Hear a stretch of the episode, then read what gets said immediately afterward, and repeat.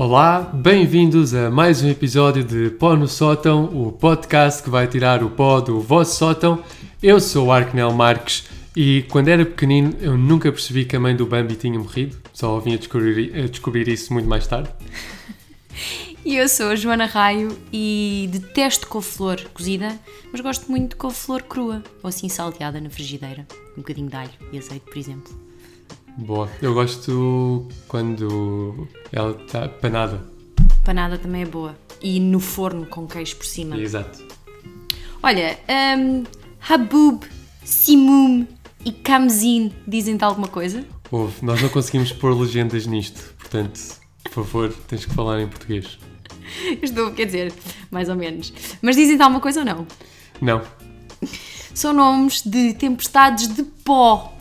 What? Sim, que ocorrem no Sudão, no Norte de África e na Arábia, eh, respectivamente. E claro estão a perguntar: então, Joana, tempestades de pó são diferentes de tempestade de areia? Era precisamente isso que eu estava a pensar. Pois, eu imaginei.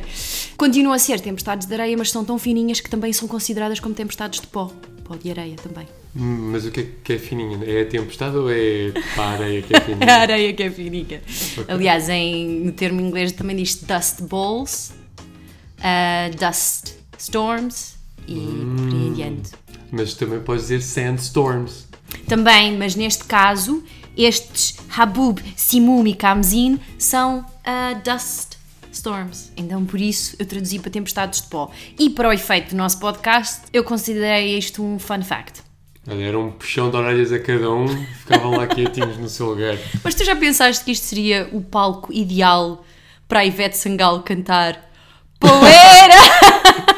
Sempre que, que ela dá um concerto, se dá um- uma, mini uma mini tempestade, tempestade de pó. Porque isso ia ser a experiência imersiva maior que alguma vez alguém poderá ter. Eu, as únicas vezes que eu a vi, eu, eu já a vi três vezes no Rock in Rio e acho que em todas elas, passado 5 minutos dela subir ao palco, é pó por todo lado. já nem se consegue ver nada, só se vê assim meias luzes meio desfocadas Portanto, imagina ela a cantar Poeira, assim no meio de uma tempestade, de um tornado de areia. É arranjar umas máquinas de, de vento para pôr eh, perto do, do palco e o- as pessoas levantam o pó e a coisa- aquilo gira, gera a tempestade. Por exemplo, imagina que eras convidado para fazer. Agora estamos aqui no, no, no tema do, do deserto e da- das tempestades.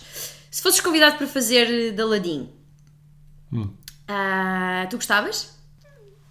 Acho que isso ia gerar alguma polémica, mas sim, gostava. Ah, claro. Ah, mas, mas tirando o typecast, Certo.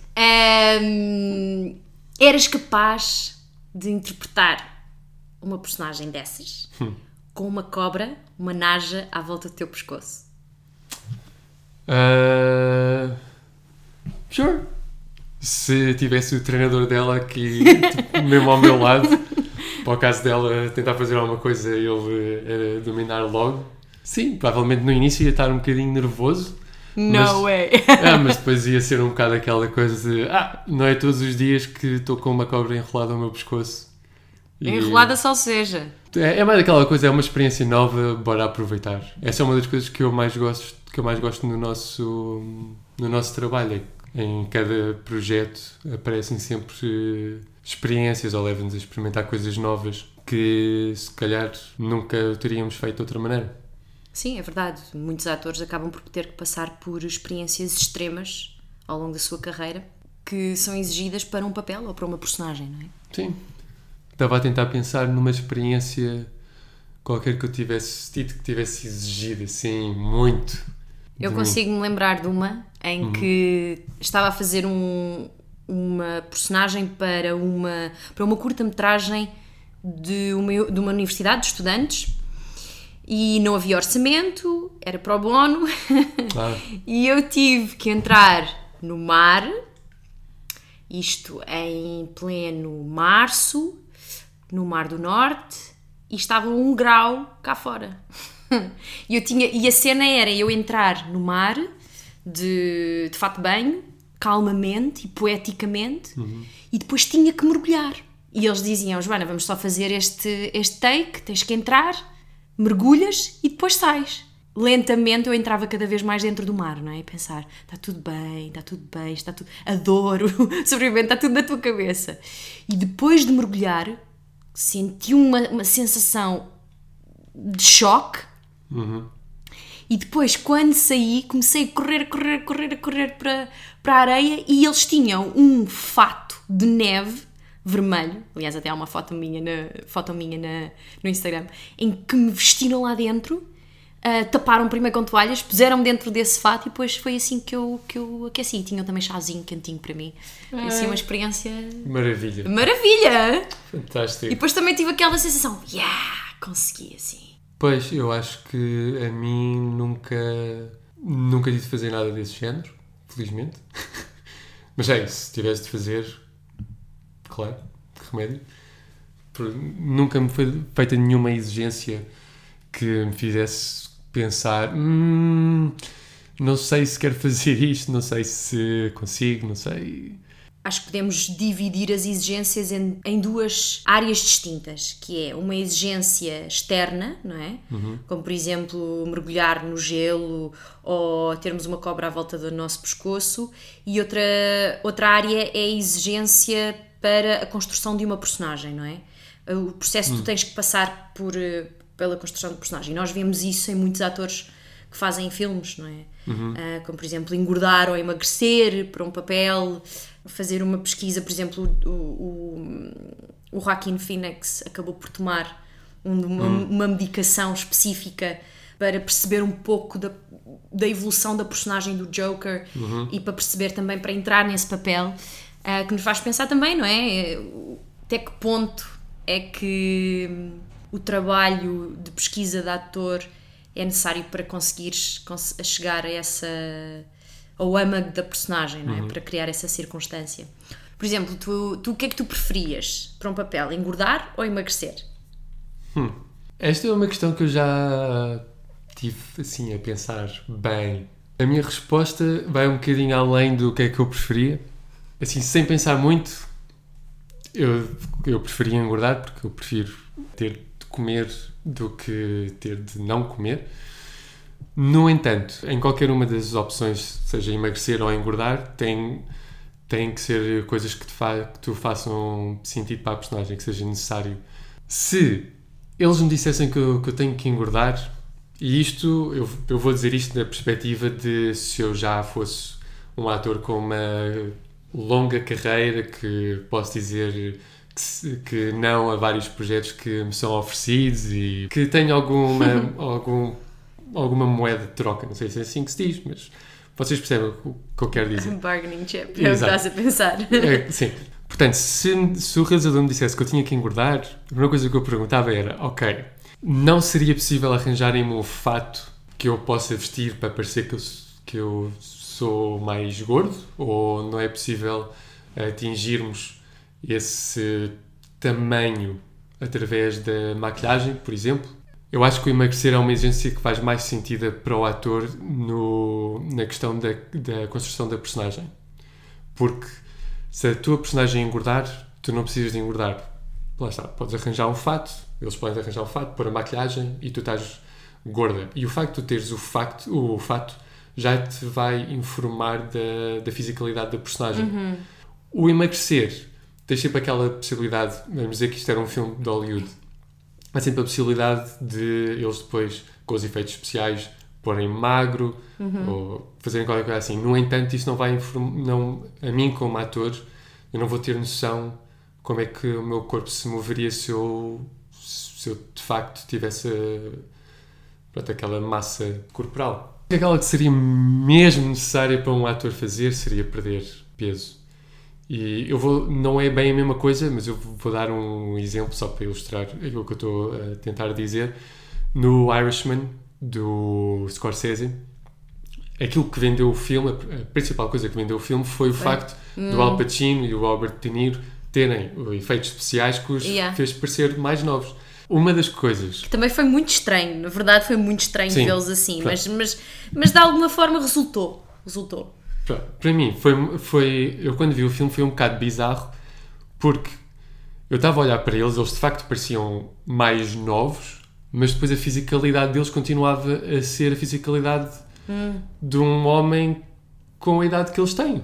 Porque os efeitos especiais mudavam-lhes a. tiravam-lhes as rugas, essas coisas todas, mas depois a maneira como eles se mexiam, não havia maneira de, de contornar isso. Portanto, é um bocado por aí que eu, que eu vejo a, questão. Se eu faria, sim. Se tivesse que engordar, eu tentava negociar. Se tivesse que emagrecer, eu lá emagrecia. Mas e tu? Qual é que, qual é que preferias? Realmente eu, eu, eu ouvir-te a dizer fez-me lembrar muito do- do- dos testamentos da Charlize Theron eh, quando fez o monstro Uhum. e, e, e o impacto que, ela, que teve nela na construção da personagem, não é? Dela, de, de- toda a história que ela criou e depois também na construção da personagem do Michael Fassbender no Hunger, não é? Como, o quão ele emagreceu e o quão isso contribuiu para, hum, para a construção de personagem. Eu acho que se é mesmo necessário, eu também o faria e, e acho que para a construção de personagem eu, é difícil. Eu preferia emagrecer por achar que é mais difícil fazê-lo. Porque engordar para mim é mais fácil, não é? É comer mais, é comer mais de, de outras coisas. Hum, mas o emagrecer acho que im- implica um foco diferente e saber que tem esse foco para criar uma personagem também iria fazer parte desse processo de construção de personagem. Para além de eu criar o mundo da personagem, os motivos e, e tudo aquilo que, que a constrói, não é?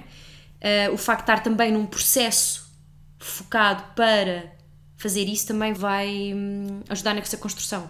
Depois há outras questões, não é? Que quando perdemos peso muito rapidamente ou quando ganhamos peso muito rapidamente, isso tem um, afeta muito o, um, o nosso corpo a nível hormonal, não é? E isso tem, tem um impacto. Portanto, normalmente quando, quando, quando os atores fazem esse, passam por esses processos, mais em Hollywood, são acompanhados, porque tem que haver esse acompanhamento para não, para não ser um choque tão grande para o corpo, não é? Sim, e mesmo, e mesmo assim acaba sempre por, eh, por ser um choque. Completamente. Não é? De certeza, eh, pronto, eu não sei, mas acho que o maior exemplo disso, de, de um ator que emagrece e, e depois engorda muito rapidamente, é o Christian Bale. Exato, estava a pensar. E o, o exemplo mais, se calhar, mais icónico disso foi a transformação que ele sofreu para fazer o maquinista. Pois foi. E depois ele saiu do set do maquinista e teve que engordar para fazer do o Dick Batman. Cheney. Ah, não, não, o Batman. Teve que fazer o Batman. Em que ele ficou todo musculado. Yeah. Exato. E aliás, é engraçado porque nos dois casos ele acabou por fazer mais do que aquilo que era que tinha sido exigido por parte dos, dos realizadores. Por exemplo, para o maquinista, ele emagreceu porque o guionista escreveu no guião o peso da personagem. Ah, mas, uau. depois, mas depois, quando ele chegou ao set de gravações, o guionista perguntou porque é que ele tinha emagrecido tanto. Ele, então foi o que tu escreveste. Ele, ah, tá bem, mas aquilo eu escrevi era tipo uma nota de rodapé, não era para levar a sério.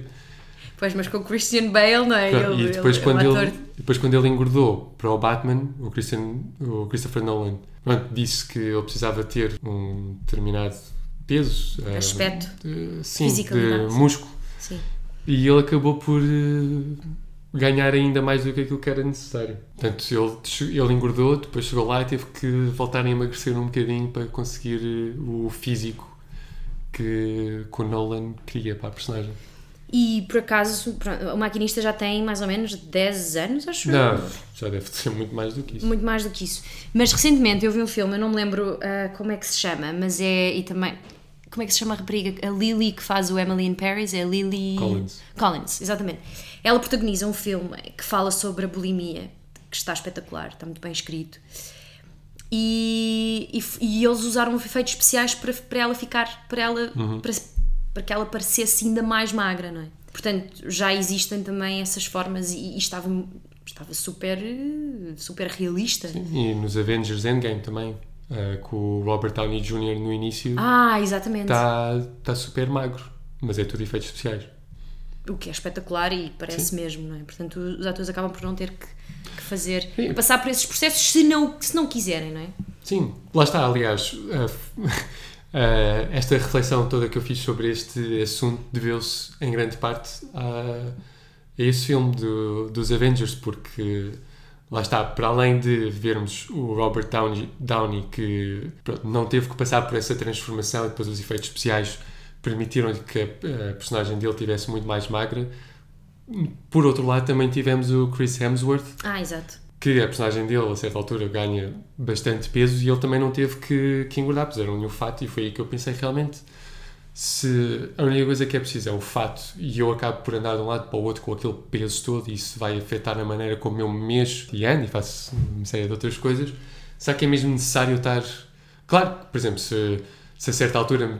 Ok, uma coisa é ganhar peso para ficar eh, assim com Musculado. forte. Sim. Uma coisa é ganhar Ah. peso para ficar forte, Ah, ok. outra coisa é ganhar peso para ficar musculado, para conseguir músculo, não é? Porque aí acho que ah, provavelmente é muito melhor se, for, se nós tivermos que, Ganhar músculo. que ganhar eh, músculo, é muito melhor ser o nosso próprio músculo do que estarem-nos a pôr um fato por cima. Se bem que hoje em dia também já chegam lá com, com os efeitos especiais e metem-te o six-pack e a coisa no sítio e pronto. Mas, pois não sei. Eu faria, era uma experiência nova. Eu tenho dificuldade em ganhar ou perder peso, portanto, se alguém me disser que tens que o fazer, eu. Boa! Eu também acho, e eu acho que não, não- há as sensações que, são, que estão no teu corpo vão, com- vão informar completamente o teu pensamento, a forma como tu caminhas, a forma como tu ages, e isso vai fazer-te uma personagem diferente. Sim. Completamente. Aliás, hoje estávamos a ver o documentário sobre, sobre o WandaVision.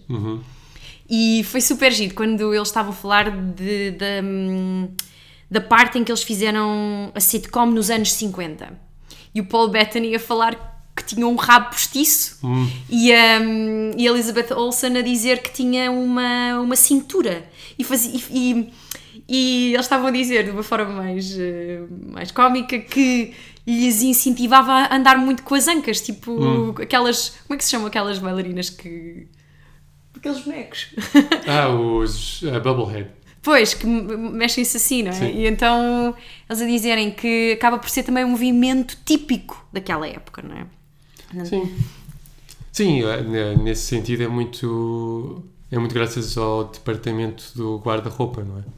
Isso é uma das coisas que, que eu acho que informa muito a personagem é quando tu tens a oportunidade de vestir a roupa da, da personagem e andar, principalmente os sapatos, Sim. acho que informa bastante. Eu, por exemplo, tive de fazer uma peça, fiz, tive de fazer, fui obrigado a fazer uma peça, chegaram lá, botaram uma arma à cabeça, tu vais fazer esta peça. E eu, pronto, tá bem. Não, eu fiz uma peça em que eu fazia duas personagens. Uma era um soldado ah, americano na guerra do Iraque e outra era um, era um guerreiro grego. Mas a roupa era sempre a mesma para os dois. A única diferença era que o guerreiro tinha um cardigan. Because. Era o dinheiro que tínhamos. Mas eu sinto que a mim o que me informou muito a maneira como, a, como ambas as personagens iam andar foi a questão das botas. E eu tentei arranjar fisicalidades diferentes, porque imagino que o, guerreiro na Grécia Antiga seria muito mais aquela, um bocado tipo besta. Enquanto que o soldado da tropa já anda assim mais direito, tal, já tem uma, uma postura. E isso também informa a, tu- a forma como tu falas, não é? Sim, sim, sim, sim. sim, sim. Claro. Sim, o Guerreiro era muito. O tom era muito mais assertivo e agressivo, forte. Coisa, enquanto que o Soldado. O Soldado também era uma personagem um bocado mais. O Guerreiro era o mais fixe. Que andava com as espadas e tal, coisa. Anyway. E depois há escolhas completamente eh, mais extremas, não é? Que alguns atores acabam por adotar para encarnar algumas personagens. Certo. Eh, como temos o caso do Jared Leto, que tu, que tu me contaste uma vez, não sei se queres ter tu. Ah, sim, sim, até porque eu queria te perguntar sobre isso. Ah, Ah, ok. Pronto, eu não sei, eu, eu não sei se as pessoas estão fa- familiarizadas com isso ou não. Há uns anos atrás, eu julgo que foi 2016, posso estar enganado, mas acho que foi em 2016, que saiu o Suicide Squad, onde o Jared Leto nos apresentou a sua formidável interpretação do Joker. E, caso não tenham percebido, eu estou a ser sarcástico. O quê? Não gostas do Jared Leto? É assim, não sei, eu perdi grande parte do respeito que tinha por ele por causa desse filme, por causa do trabalho dele nesse filme. Eu não o julgo apenas pelo papel em si, mas principalmente pelo método que ele utilizou para criar a personagem, que eu não concordo e acho que não faz sentido nenhum. Houve histórias e os, pronto, os colegas dele uh, partilharam alguns desses, desses episódios, nomeadamente o Will Smith e a, e a Margot Robbie, em que o Jared Leto lhes enviava tipo, ratos mortos, preservativos usados e tipo, balas, coisas assim que pá, não faz sentido. E na cabeça dele, ele, ah, são coisas do Joker e tal. E aliás, isto chegou ao ponto da Margot Robbie dizer que tinha medo de filmar com ele. Eu percebo que há atores que gostem, gostam de levar a sua arte ao extremo e viver a personagem no seu dia a dia, e tudo bem, não tenho nada contra, desde que isso não prejudique as outras pessoas. É importante quando os atores fazem essa escolha de ou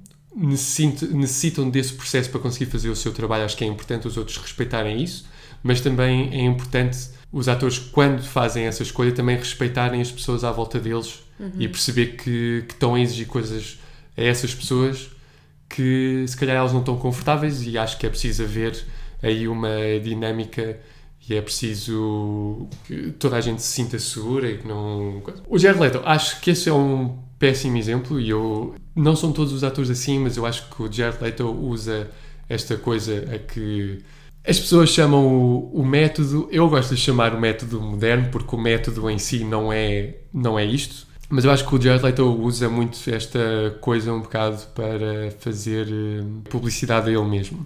No entanto, há outros atores que, que levam isso muito a sério e como temos o exemplo do Daniel Day-Lewis, uhum. um, o Christian o Bale também. Christian Bale, mas a outro nível. Uh, temos também o Adrian Brody, também fez algumas coisas assim. Ah, sim, sim, sim, sim, para o pianista. Ah, exato. Sim, trabalho espetacular. Posto isto, eu, ia, eu queria te perguntar se tu eras capaz de sacrificar a tua vida ou bem-estar para um papel. Ou, ou se achas que vale a pena para um ator viver o dia a dia como uma personagem para a construção desta? É muito interessante estares-me a perguntar isto porque quando nós estávamos a falar, um bocado e estava, estava-te a ouvir, eu estava a pensar que recentemente fiz uma personagem que estava a sofrer stress pós-traumático. E realmente eu cheguei a pensar, se calhar não vou dormir alguns dias antes das filmagens para ver como é que eu me sinto. Mas depois pensei também que isso é possível fazer com, com, com a maquilhagem e depois, desde que isso não afeta a tua concentração, porque mais, mais importante de tudo é tu estares concentrado e presente àquilo que está a acontecer e estares disponível para ouvir aquilo que o realizador tem para te dizer ou aquilo que a pessoa que está a fazer a direção de atores. Mas estares em sintonia com, com aquilo que te traz, com os sentimentos que trazem estar nessa situação. Ou seja, eu acho que quanto mais experiências tu acumulares na tua vida, mais informação vais ter para o caso hum. daquilo te acontecer. Por exemplo, eu já passei noites mal dormidas e, e em que me estava a preocupar, talvez não na circunstância dessa personagem que falo, mas posso relacionar essa preocupação dessa personagem com as preocupações que eu já tive hum. e depois exacerbá-las de forma que vão ao encontro daquilo que está a acontecer com aquela personagem naquele momento. Se eu sacrificava o meu o meu bem-estar. Pois lá está, por exemplo, eu, eu não me importava nada de partir numa aventura em que tivesse que viver durante uma semana em condições mais pobres, por exemplo, para perceber o que é que, que emoções é que isso me traz e que pensamentos é que isso me traz para, para informar outra vez a minha pesquisa.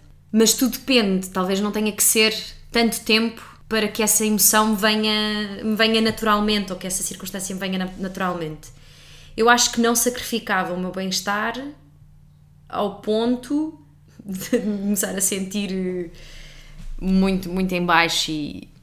Sim, eu estava eu, eu tava, eu tava, eu a perguntar, eu pus a perguntar assim porque, por exemplo, no caso do, do Adrian Brody, para o pianista, ele, ele vendeu tudo o que tinha. Ele ficou sem nada, ele acabou, acho que acabou por se divorciar da mulher também, que era para experienciar mesmo aquilo que a, que a personagem dele experiencia, que é perder tudo. E ele fez questão. Lá está. é diferente. Acaba, eu, para mim, isto acaba sempre por ser diferente, porque a personagem dele perdeu, não teve escolha. Enquanto que, que aquilo que ele. Pronto, ele escolheu ficar sem aquelas coisas. Portanto, logo aí há uma discrepância do efeito que o ter ou não ter alguma coisa causa numa pessoa, não é? Depois também temos o exemplo do Daniel Day-Lewis, que eu não, não me lembro qual é que é o, qual é que é o filme. Não é o Lincoln? Uh, sim, ele também fez, ele fez isso no Lincoln, sim, mas o primeiro filme em que ele começou a adotar um bocado desta técnica, uh, se podemos chamá-la assim, foi num em que ele fazia de. acho que era paraplégico, ele andava numa, cadeirinha de numa cadeira de rodas. Pronto, ele tinha uma doença qualquer e basicamente ele viu a toda a gente. Ele, durante as gravações, andava sempre de cadeira de rodas, mesmo quando não estava a filmar e andava e a personagem dele tinha uma má postura por causa da, da doença então ele andava assim eh, sempre meio torto e ele chegou ao final das, das filmagens com três costelas partidas acho eu por estar sempre nessa posição a minha questão era se ah, até... tu achas que vale a pena levar a coisa até esse extremo por exemplo não? agora Tu estás-me a falar assim e eu penso, eu, eu, eu, já tive problemas nas costas, não é? Estou uhum. com agora neste momento com uma tendinite devido a um espetáculo de teatro que, uhum. que fiz e eu penso nisso e penso, não, eu acho que já não ia tão longe para sacrificar a minha saúde, porque eu já passei por isso, já sei o que é não te conseguires mexer. Sim. Por exemplo, eu fui, eu não deixei de fazer espetáculo e insisti, insisti, insisti e agora estou com uma tendinite desde dezembro, não é? Portanto, isto está-se a acumular. Se eu estiver numa situação em que é uma experiência completamente desconhecida para mim, talvez. Depende, até ao ponto de não sacrificar a minha saúde. Não, não chegar a tipo a partir uma costela ou, ou ficar com uma hérnia ou perder um dedo, mas tentaria ir, se fosse uma experiência completamente desconhecida e se fosse também uma experiência que eu não pudesse assimilar com outra ou, hum. ou procurar semelhanças com outra e que pudesse hum, recriar a experiência dessa forma, talvez sim. Mas também queria voltar para a pergunta que tu me fizeste há bocado. Eu acho que fazer pequenas coisas que aquela personagem faria no teu próprio dia a dia ajudam bastante. Hum. Por exemplo, eu lembro-me perfeitamente quando estava a fazer construção de personagem para o Rossums, Universal Robots, em que fiz uma personagem dos anos 20 e depois dos anos 30, ela mudava 10 anos na mesma peça. Eu fiz trabalho em casa em que vestia-me com os colãs é? e estava com os sapatos de salto alto, que não eram muito grandes, muito altos, e com aquela roupa e fazia, aquecia água, fazia um chá para mim, mas sempre com, com aquela postura e foi muito interessante, porque naquela altura, pronto, eu de vez em quando, quando fico nervosa, ainda roo as unhas e tal, ai Deus, estou aqui a partilhar isto.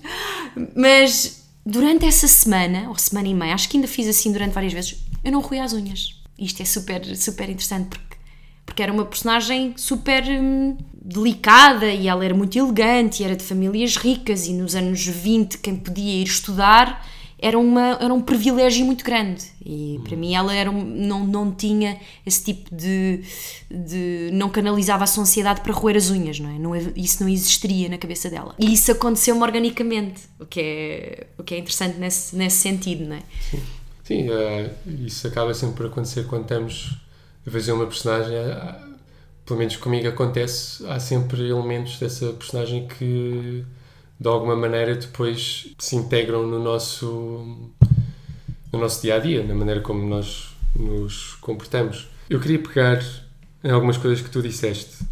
Primeiro, tu falaste em concentração e para mim este processo que muitos atores eh, têm de viver personagem no seu dia a dia, acho que acima de tudo ajuda-os a manter a concentração. Acho que é uma questão de concentração.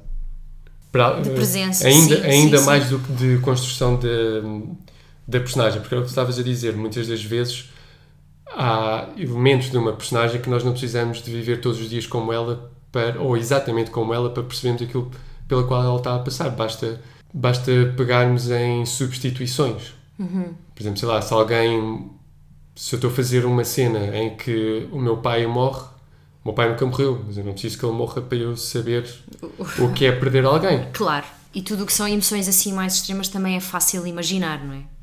O que é que, o, que, que tipo de, de, dor e o que é que poderia isso informar o teu corpo e a emoção, não é? Sim, Necessária. sim. Para além disso, eu sei que se calhar agora vou-te colocar assim num. Dá-lhe, vai, é para isto que isto serve! Tu usaste o exemplo de. Tu disseste que eras capaz de pôr em causa o teu bem-estar se fosse para fazer uma personagem. Espera aí. Que tivesse que passar por coisas que tu não conseguisses. para as quais tu não conseguisses arranjar substituições. Tens alguma ideia de que cenários é que. em que cenários é que isso poderia ser? Sim, realmente eu quando eu estava a dizer eu pensei assim, será que existe algum cenário? Porque em tudo o que nós, quase tudo é transferível. Porque eu agora comecei a pensar, ok, eu nunca, eu nunca, ok, agora a primeira coisa que me, que me passou pela cabeça foi estar numa situação em que não sabia nadar. Certo. Mas, por exemplo, eu penso muito porque é um dos medos que eu tenho. Mas pensando nisso, se esse é um medo, está aí, um, está aí uma emoção muito grande. Portanto, eu não precisaria, não precisaria de ir para, para o mar, fingir que não, que não nado ou, ou estar inerte, não é? A esse Sim. movimento e estar-me a afogar. Porque só esse medo é possível eh, fazer isso. Pronto, pensei nisso. Mas depois, não, realmente acho que. Que exemplo é que eu podia ter? Porque assim, eu, ouve, eu, respeito, eu respeito muito tanto o Adrian Brody ou o Daniel Day-Lewis, gosto imenso deles, acho que são dois atores fantásticos, mas na minha opinião não havia necessidade do Adrian Brody vender eh, Sim, eu coisas também todas. acho que, acho que Também não. acho que não faz sentido o Daniel Day-Lewis andar por aí o dia, o dia todo, pedir às pessoas que lhe chamem presidente e assinar depois mensagens de telemóvel com o Lincoln, porque o Lincoln não tinha telemóvel Exato.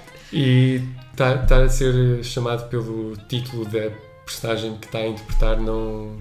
Não sei, eu também nunca passei por isso, mas na minha, na minha cabeça não sei até que ponto é que isso pode informar alguém da personagem que está a interpretar. Sim, tu antes de seres presidente és uma pessoa. Exato.